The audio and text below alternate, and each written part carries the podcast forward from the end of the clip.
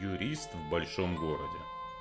Всем привет, я Сергей Пирогов, и вы слушаете подкаст «Юрист в большом городе». Это подкаст для тех, кто хочет быть юридически грамотным, знать свои права, законно и выгодно вести свою деятельность и при этом не быть обманутым. И сегодня мы говорим о самозанятости, выпуск часть первая. Мы поговорим о том, что такое вообще самозанятость. Это вещь, о которой многие слышали, читали, очень много говорили, но при этом, что это есть на самом деле – и как с этим работать, послушав это аудио, вы точно будете знать. Итак, с 2018 года введено такое понятие, как самозанятость. И очень многие в обиходе говорят «самозанятые». Ровно так же, как называют предпринимателей, например. Поэтому в самом начале я предлагаю договориться до следующей вещи. Самозанятость – это не статус. Самозанятость – это режим налогообложения, которым могут воспользоваться как физические лица, которые ведут ту или иную деятельность, так и индивидуальные предприниматели. Об индивидуальных предпринимателях и как им воспользоваться этим достаточно выгодным режимом налогообложения мы поговорим во второй части обсуждения этой темы. Вначале давайте все-таки определим, что такое самозанятость. Итак, федеральным законом установлено, что самозанятость – это специальный режим налогообложения, которым могут воспользоваться в том числе физические лица, и который подразумевает очень простую процедуру регистрации и осуществления самой деятельности. Но не все могут воспользоваться этим режимом. Закон устанавливает определенные ограничения, поэтому давайте для начала определим, кто же может стать самозанятым. И здесь, э, вопреки тому, как обычно это происходит, закон нам говорит не, то, не только кто может, а скорее он называет нам, в каких случаях нельзя быть самозанят. А во всех остальных случаях, пожалуйста, welcome, это режим для вас. Итак, если вы занимаетесь перепродажей товаров, если вы занимаетесь продажей подакцизных товаров, если вы э, занимаетесь добычей полезных ископаемых, и если у вас есть сотрудники – то вы не можете быть самозанятым. Во всех остальных случаях, пожалуйста, вы можете без каких-либо ограничений зарегистрироваться в этом статусе и законно вести свою деятельность. Поэтому еще раз давайте резюмируем. Закон нам говорит, что э, вы можете стать самозанятым только если вы не ведете те виды деятельности, о которых я уже сказал, и если у вас нет сотрудников.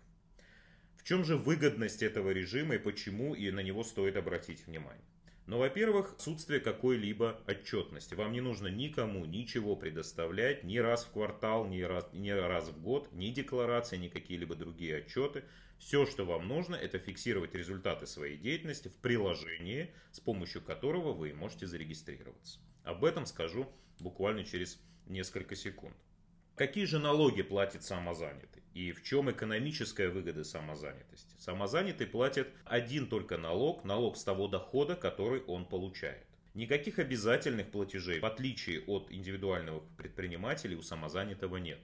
Те, кто знаком, знают, что индивидуальные предприниматели, вне зависимости от того, какой доход они получили, получили ли они его вообще, должны заплатить в бюджет достаточно серьезную сумму, которая составляет более 30 тысяч рублей в год. Самозанятые не должны платить никаких обязательных платежей, они платят только налог с того дохода, который они получили. Размер этого налога отличается в зависимости от того, от кого получил свой доход самозанятый. Если это доход от физического лица, то есть мы оказали какие-то услуги гражданам, то мы платим в бюджет 4% от той суммы, которую мы получили. Если это юридическое лицо, то мы платим 6% от суммы, которую мы получили в качестве дохода.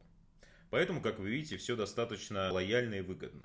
Теперь, как же нам стать самозанятым? Процедура также очень простая, не предусматривает никаких документальных заморочек, так скажем. Для того, чтобы зарегистрироваться в качестве самозанятого, нужно просто скачать приложение «Мой налог», которое достаточно интуитивно понятно, заполнить необходимые поля, это фамилия, имя, отчество, адрес регистрации, указать вид деятельности, которым вы будете заниматься, указать регион ведения деятельности, который не обязательно, кстати говоря, должен совпадать с местом вашей регистрации. Это должен быть именно регион, где вы будете вести свою деятельность. Дальше нажимаем кнопочку «Зарегистрироваться» и, собственно, вуаля, вы стали самозанятым. Здесь же сразу вам в личный кабинет прилетает в электронном виде извещение о регистрации в качестве самозанятого, вы сразу можете начинать свою деятельность.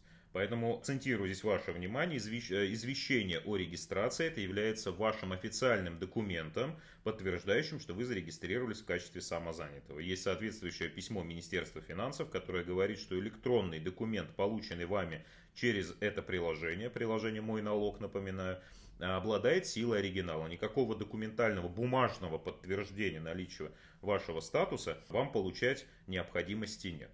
Дальше, после того, как вы зарегистрировались, вы можете уже, как я сказал, вести свою деятельность, которую вы... Это все ведение заключается ровно в том, что через приложение, да, через такую красивую оранжевую кнопочку, которая в нем есть, вы регистрируете свои продажи, то есть вы нажимаете на эту кнопочку, да, и пишете, сколько и от кого вы получили денежных средств. Если это будет юридическое лицо, то программа вас попросит указать наименование и ИНН юридического лица. И дальше нажать кнопочку «Зарегистрировать продажу» и тем самым вы исполните свою обязанность по фиксации полученного дохода. Также программа вам дает возможность в электронном виде либо распечатать и предоставить вашему контрагенту, физическому или юридическому лицу чек, то есть подтверждение того, что вы получили от него оплату. В идеале закон говорит о том, что вы должны регистрировать свои продажи день в день. Вот сегодня получили условную тысячу рублей от своего клиента, сегодня же вы должны внести эту информацию в приложение. Но на деле, конечно, можно отклоняться от этого правила. По большому счету нет такого реального механизма контроля тем, насколько своевременно вы вносите эту информацию. Но здесь обратил бы ваше внимание на то, что с каждым месяцем буквально да, контроль усиливается. Буквально с 1 марта 2021 года э, начал работу сервис мои чеки, который по, буквально по номеру телефона позволяет получить информацию, где каждый человек по своей карте расплатился, да, кому он за что заплатил. Ну и как вы догадываетесь, вся эта информация аккумулируется в Федеральной налоговой службе. Таким образом, от месяца к месяцу да, массив информации увеличивается и контроль тем самым усиливается. Поэтому я бы не советовал, скажем так, злоупотреблять, а все-таки своевременно вносить эту информацию, потому что в ближайшее время, скорее всего, Федеральная налоговая служба начнет отслеживать, насколько полно и своевременно самозанятый вносит эту информацию, потому что большой брат за нами следит как воспользоваться самозанятостью для индивидуальных предпринимателей, как уплачивать налоги и так далее, поговорим в следующих выпусках. Спасибо, что слушали и всего доброго.